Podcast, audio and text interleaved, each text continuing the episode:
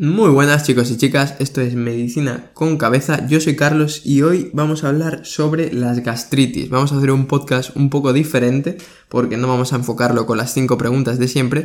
En este caso vamos a comparar la gastritis tipo A o bien autoinmune versus la gastritis tipo B o la que está producida por el bicho, el Helicobacter pylori. ¿Vale? Porque es una cosa que me habéis preguntado bastante cómo diferenciarlas, algunas reglas, así que vamos con ellas. Entonces, primero unos conceptos básicos que necesitamos saber para poder entender este capítulo. ¿Qué es una gastritis? Pues es la inflamación de la mucosa gástrica y para su diagnóstico exige una biopsia. Necesitas ver un tejido, necesitas histología en la que veas que hay un infiltrado inflamatorio. Por eso lo de gastritis. Acuérdate, sufijo itis, ¿vale? Entonces, va a ser una inflamación de la mucosa gástrica y necesitamos saber cuáles son las partes del estómago. Entonces yo lo divido, bueno, yo, está dividido en tres partes, arriba, medio y abajo, para que nos entendamos. Entonces, en el medio, ¿qué va a estar? Va a estar el cuerpo, ¿vale? El cuerpo del estómago. Y arriba va a estar el cardias y el fundus. ¿Y cómo me acuerdo yo?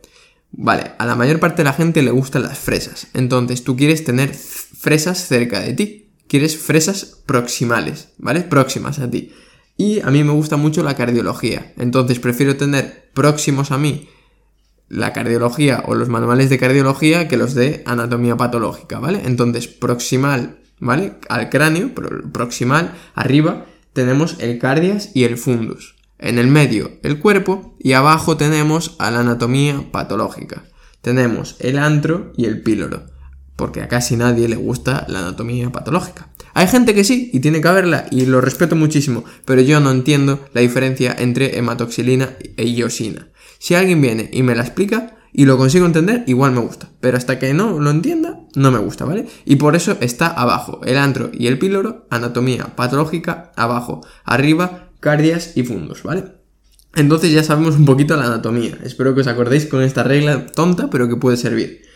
Y luego cada parte del estómago está especializada, tiene unas células específicas que van a sintetizar X cosas, ¿vale?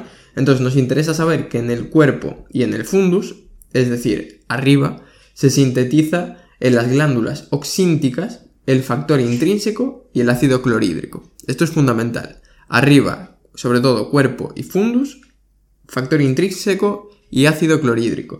Mientras que en el antro y en el píloro, es decir, AP abajo, tenemos las células G, que son las que sintetizan gastrina, ¿vale? Entonces, ¿qué hace cada cosa? ¿Para qué es el factor intrínseco? El factor intrínseco es fundamental para que se pueda absorber la vitamina B12, ¿vale? Importantísimo. Acuérdate que si hay un déficit de vitamina B12, hay anemias macrocíticas, etcétera, ¿vale? ¿Y para qué sirve el ácido clorhídrico? Pues para todo. Básicamente es una de las unas barreras que tienes para no tener infecciones, sirve para la digestión, etcétera, ¿vale?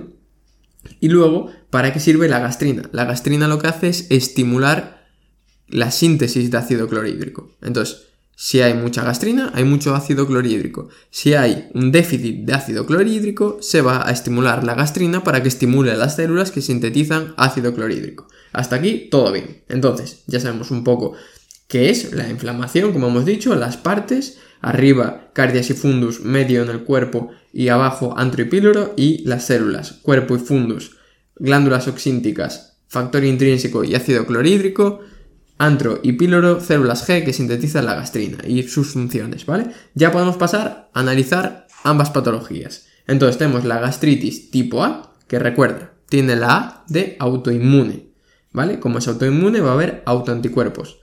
Y estos autoanticuerpos van a ser contra las células que están arriba, que eran las células parietales y el factor intrínseco. Entonces vamos a tener en la gastritis tipo A, patología autoinmune, va a haber autoanticuerpos versus célula parietal y antifactor intrínseco, más concretamente, ¿vale? Entonces, ¿qué va a pasar? Que estos anticuerpos van a destruir las células que sintetizaban ácido clorhídrico y factor intrínseco. Esto es fundamental para que luego veamos las manifestaciones, ¿vale? ¿Por qué?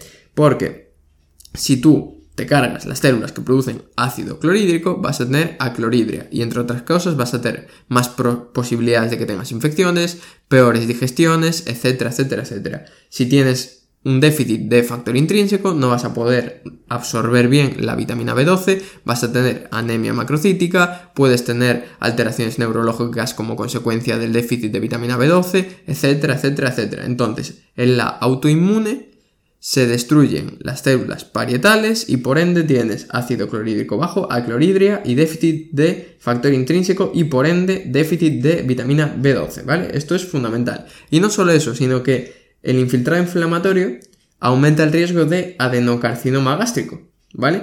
Y no solo eso, sino que recuerda, si tú tenías un déficit de ácido clorhídrico, ¿qué pasaba? Que se estimulaban las células de abajo, las células que sintetizaban la gastrina, ¿vale? ¿Y qué va a pasar? Que se va a sintetizar mucha más gastrina para así poder sintetizar más ácido, clorhídrico. ¿Y dónde está el problema? que si tú necesitas más y más, más y más y más y más y más gastrina, puedes llegar a desarrollar un gastrinoma, un tumor de células que producen gastrina. Por lo tanto, otro problema. Recuerda, déficit de ácido clorhídrico, déficit de vitamina B12, riesgo de adenocarcinoma gástrico y riesgo de gastrinomas. Esto es la autoinmune, la gastritis tipo A. ¿Y cuál va a ser el tratamiento? Pues como no puedas eliminar esos autoanticuerpos, lo que vas a intentar hacer es suministrar lo que falta. ¿Y qué faltaba? La vitamina B12. Entonces vas a tener que dar vitamina B12 intramuscular, ¿vale? Por otra parte, tenemos la gastritis tipo B. B de bicho, porque está producida por el Helicobacter pylori. Y como tiene la B, es abajo y se afecta el antro y el píloro, ¿vale? ¿Qué va a pasar? Que el Helicobacter pylori va a inflamar mucho el antro y el píloro y puede aumentar el riesgo de adenocarcinoma y también de linfoma MALT. Que recuérdate que MALT es eh, tejido linfoide asociado a mucosas. Entonces puedes tener un linfoma del tejido linfoide asociado a mucosas. Linfoma MALT. Y como curiosidad, este es de los pocos, por no decir el único, linfoma que se puede tratar con antibióticos. ¿Por qué? Porque si erradicas el Helicobacter pylori en fases precoces, puedes erradicar el linfoma. Eso como dato, como curiosidad. ¿Y cómo vas a tratar esta gastritis tipo B causada por el bicho Helicobacter pylori?